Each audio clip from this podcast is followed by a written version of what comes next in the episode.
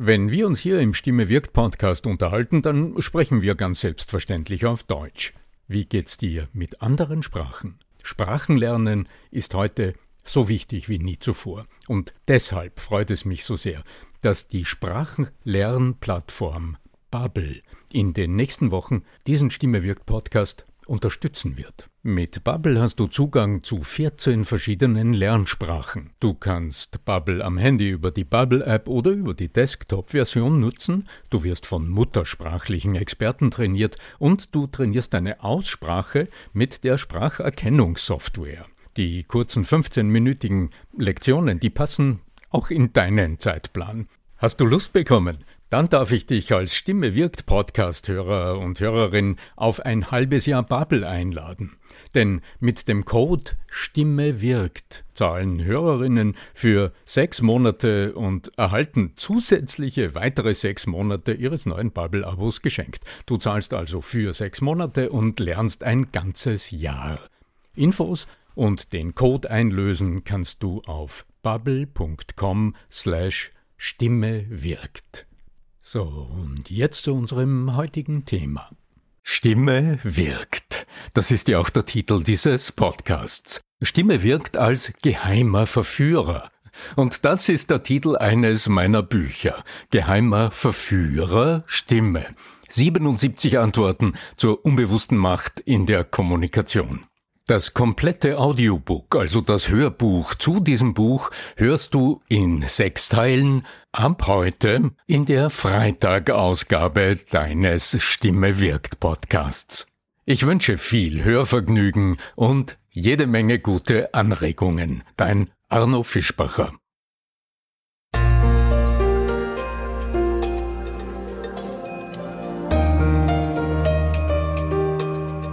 Herzlich willkommen bei unserem Hörbuch Geheimer Verführer Stimme.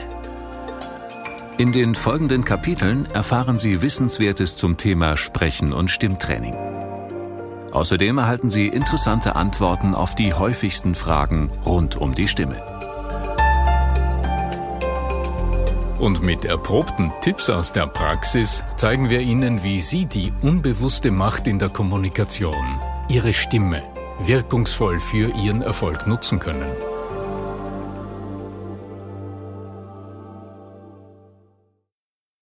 Eine Art Vorwort oder wie man sich erfolgreich von alten Gewohnheiten verabschiedet.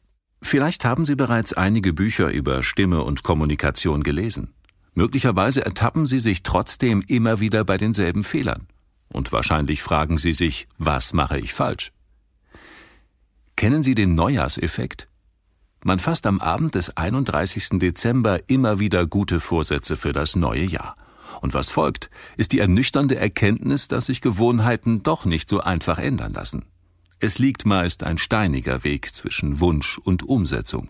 Und was hat das mit dem Stimmtraining zu tun? Auch der Stimmgebrauch und die Sprechweise sind Gewohnheiten. Sie zählen zu den am besten eingeübten Verhaltensweisen des Menschen. Von klein auf üben sie, wiederholen dieselben Bewegungen und die gleichen Muskeln formulieren die bekannten Laute. Selbst die Gedanken folgen auf denselben Mustern. Haben Sie vielleicht auch schon von Freunden gehört, ich habe mir schon gedacht, dass du das jetzt sagen wirst? Psychologie und Gehirnforschung zeigen heute präzise und bildlich, weshalb eine rationale Erkenntnis allein noch nicht zur Veränderung des eigenen Verhaltens führt. Offensichtlich arbeitet im menschlichen Gehirn eine Instanz, die sich mit aller Macht gegen Veränderungen sträubt, auch wenn sie es sich noch so sehr wünschen. Wir nennen diesen Mechanismus den inneren Autopiloten. Alles, was Sie oft wiederholen und somit lernen, hat in Ihrem Gehirn ein dichtes Netzwerk von Verbindungen zwischen Ihren Gehirnzellen wachsen lassen.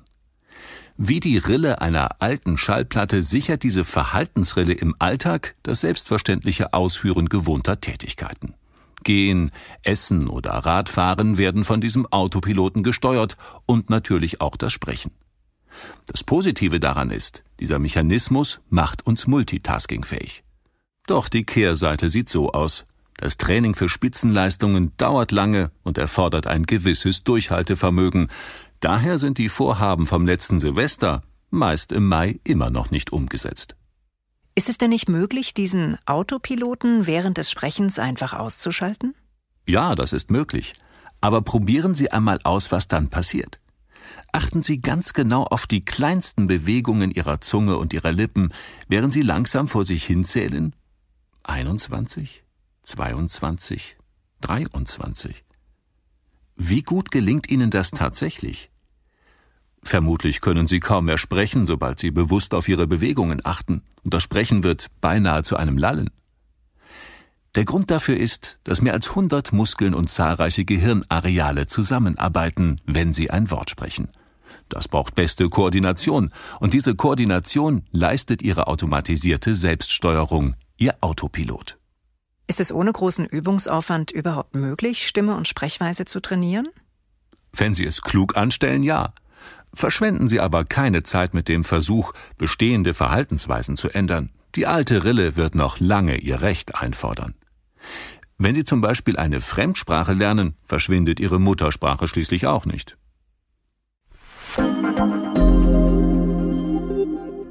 Mein Tipp aus der Praxis. Beherzigen Sie bei Ihrem Stimmtraining die wichtigsten Regeln von Spitzensportlern. Erstens, nehmen Sie sich nicht zu viel vor. Beginnen Sie mit dem einfachsten, dem kleinsten Schritt. Achten Sie genau auf die Wirkung und genießen Sie, wenn's gelingt. Zweitens, trainieren Sie nie im Wettkampf. Der Alltag bietet genügend Übungsfelder für kleine Experimente. Wenn Ihr Brustton der Überzeugung bei Ihren Kindern oder am Stammtisch gelingt, dann sollte er auch bei Ihrem Chef wirken.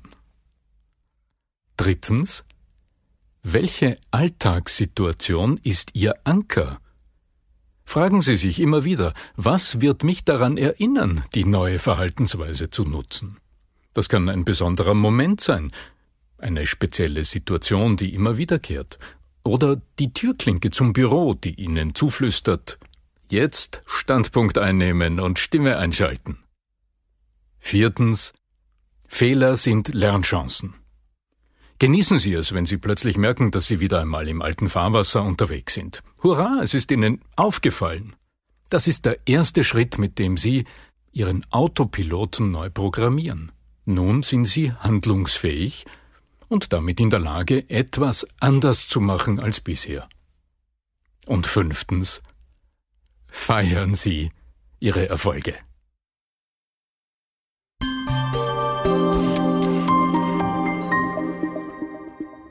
Kapitel 1 Geheime Verführerstimme Wie Ihre Stimme unbewusst wirkt.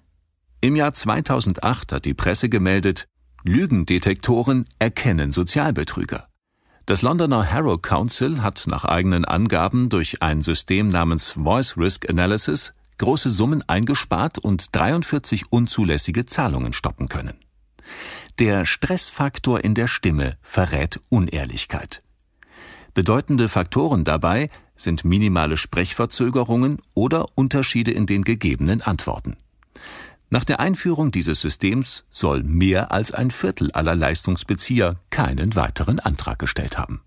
Unglaublich, wie deutlich die Stimme das tatsächliche Empfinden einer Person verrät. Weshalb ist das eigentlich so? Wie ein Seismograph der Seele macht die Stimme jede kleinste Regung des Menschen hörbar.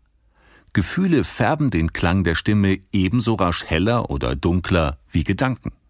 Das Besondere dabei ist, dass alles hörbar wird, ob wir wollen oder nicht. Oft sind es nur Nuancen, die weder dem Sprecher noch dem Zuhörer bewusst werden.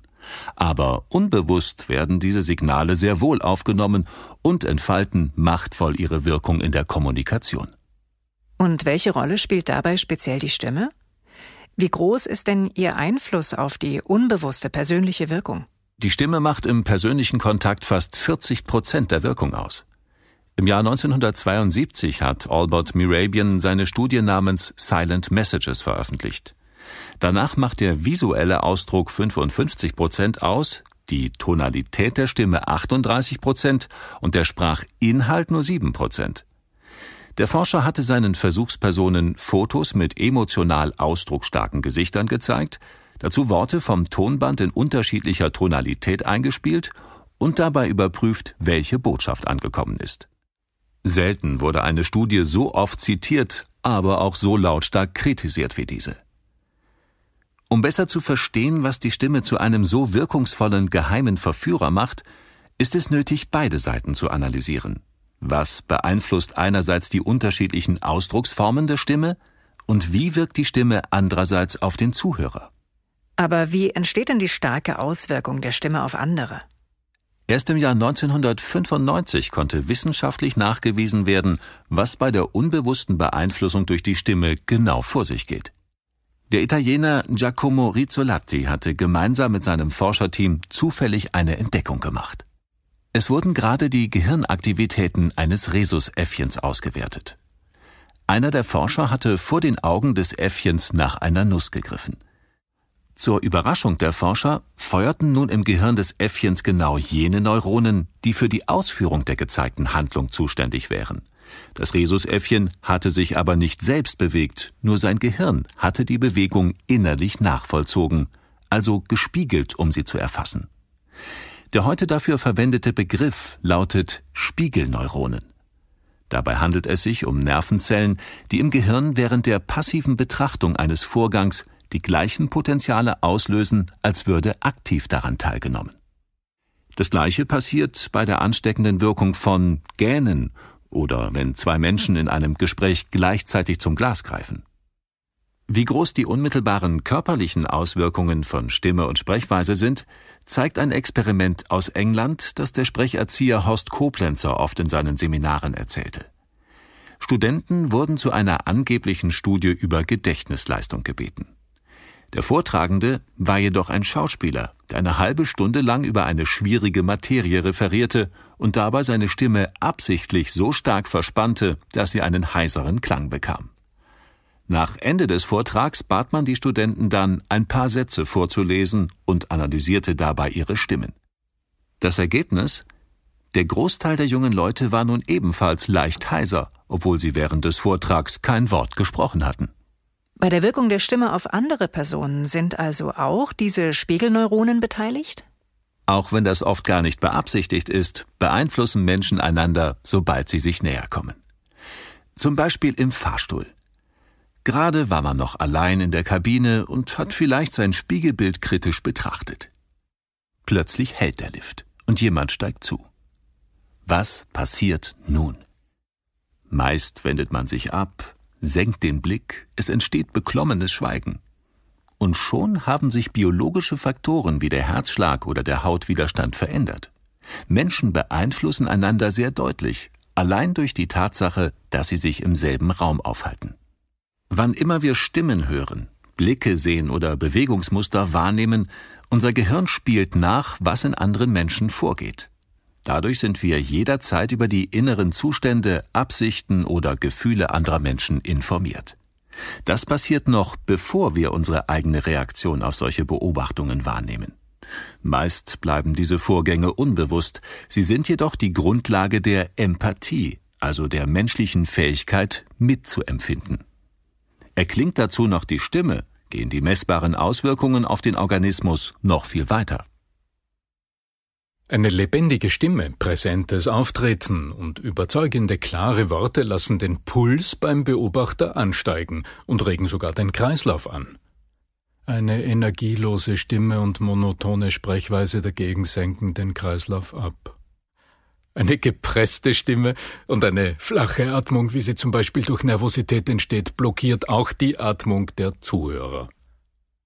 Eine ruhige und sichere Stimme mit tiefer Atmung dagegen führt auch bei den Zuhörern zu tiefer, ruhiger Zwerchfellatmung.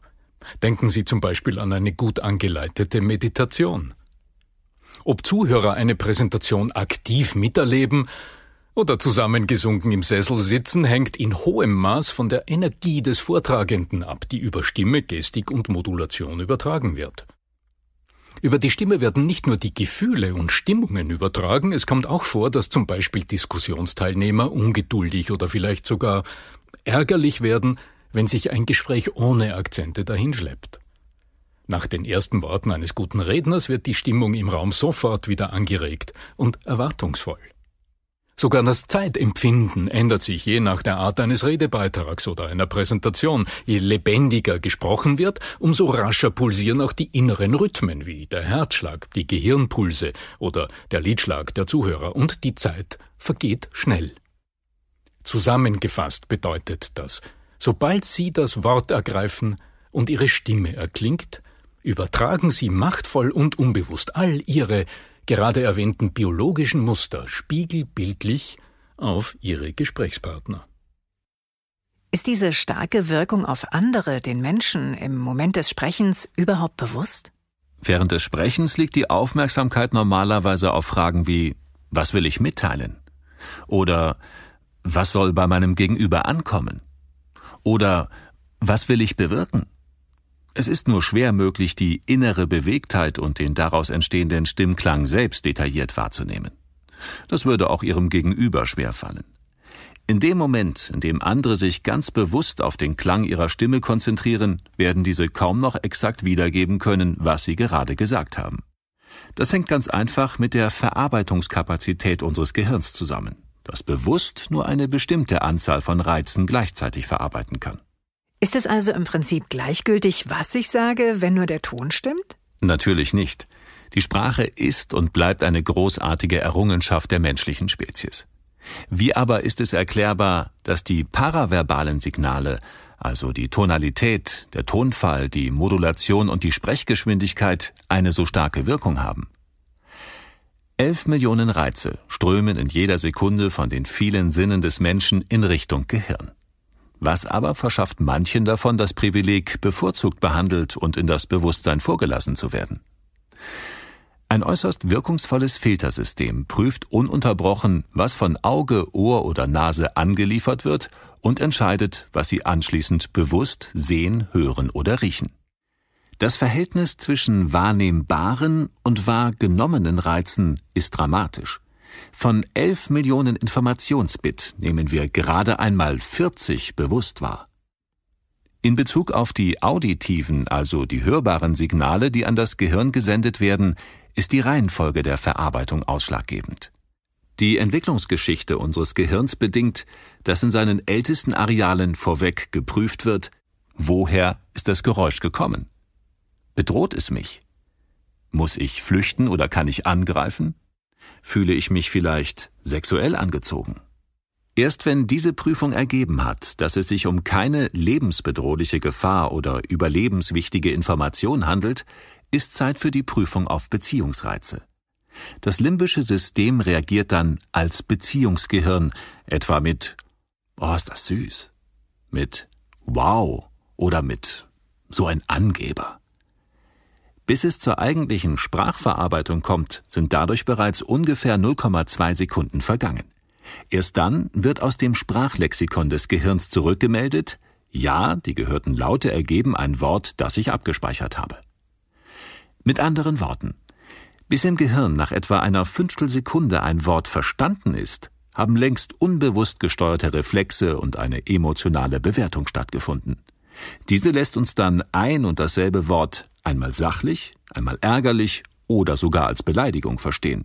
So entstehen Ironie und Sarkasmus, indem die Bedeutung einer Aussage durch den Tonfall ins Gegenteil verkehrt wird. Und wodurch entstehen diese vielfältigen Nuancen der Stimme? Stimme ist Bewegung. Dieser kurze Satz bringt auf den Punkt, worum es geht. Wenn wir die Stimme erheben, sind in diesem Moment mehr als 100 Muskeln daran beteiligt wie laut und in welcher Höhe die Stimme hörbar wird und wie dieser Ton klingt. Abgesehen von den rein körperlichen Gegebenheiten nimmt die Vielzahl der Gedanken, Gefühle und Stimmungen direkten Einfluss auf die Stimme. Das führt dazu, dass die Stimme ein und derselben Person so vielfältig klingen kann. Eine Tatsache, die den meisten Menschen selbst kaum bewusst ist. Es ist kein Zufall, wenn wir davon sprechen, innerlich bewegt zu sein. Die Stimme drückt exakt das aus, was im Menschen gerade vorgeht. Sie macht hörbar, was Sie gerade denken, was Sie empfinden und fühlen. Die Reaktion der Stimme auf innere Regungen erfolgt unmittelbar, schonungslos und meist unbewusst. Vielleicht fragen Sie sich nun, ob es dann nicht ganz verkehrt ist, ausgerechnet das letzte Glied der Kette, also die Stimme, verändern zu wollen? Wäre es nicht viel logischer, bei Ihren Einflussfaktoren zu beginnen? Besonders in heiklen Situationen ist es wirkungsvoll, rasch zu prüfen, welche Triebfeder der Stimme Sie im Moment am leichtesten beeinflussen können. Ist es Ihre Befindlichkeit?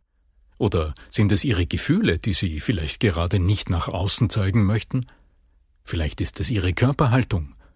Oder ist es der Fokus Ihrer Aufmerksamkeit? Die Spiegelneuronen verraten doch ohnehin ständig unsere Gedanken und Gefühle. Sie lassen andere zumindest ahnen, was in uns vorgeht. Ob Sie das als Verrat empfinden, ist eine Frage der Sichtweise. Können Sie tatsächlich Ihre Emotionen verbergen und ist das überhaupt wünschenswert? Die meisten Menschen gehen davon aus, dass es so ist und fragen zum Beispiel, was kann ich tun, damit meine Nervosität in der Stimme nicht so stark hörbar ist?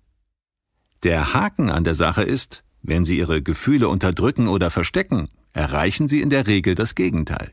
Ihre Mitmenschen nehmen zumindest unterschwellig wahr, dass Sie gerade etwas verbergen wollen, dass Sie nicht ganz aufrichtig sind. Möglicherweise konzentrieren sich Ihre Zuhörer nun stärker darauf, was genau Sie zu verbergen versuchen, als auf das, was Sie mitteilen möchten. Daher macht es wenig Sinn, Gefühle oder Absichten zu verstecken und etwas anderes vorzugeben. Sie wirken dann eher zwiespältig, verwirrend und nicht mehr stimmig. Du hörtest den ersten von sechs Teilen des Hörbuchs Geheimer Verführer Stimme 77 Antworten zur unbewussten Macht in der Kommunikation. Die Sprecher sind Solveig Jeschke, Bert Linnemann und dein Business Team Coach Arno Fischbacher. Buch und Hörbuch sind im ausgewählten Buchhandel sowie auf Amazon erhältlich. Bist du interessiert an einem Training oder Coaching mit dem Arno Fischbacher? So geh auf arno-fischbacher.com und reservier dir ein 30-minütiges kostenfreies Telefonat mit mir. Wenn dir diese Episode gefallen hat, dann hinterlass uns doch eine 5-Sterne-Bewertung. Das ist der beste Weg, dass äh, unsere Gedanken, unser Know-how unter noch mehr interessierte Menschen kommt. Dann sage ich bis zum nächsten Mal, möge die Macht der Stimme mit dir sein, dein Arno Fischbacher.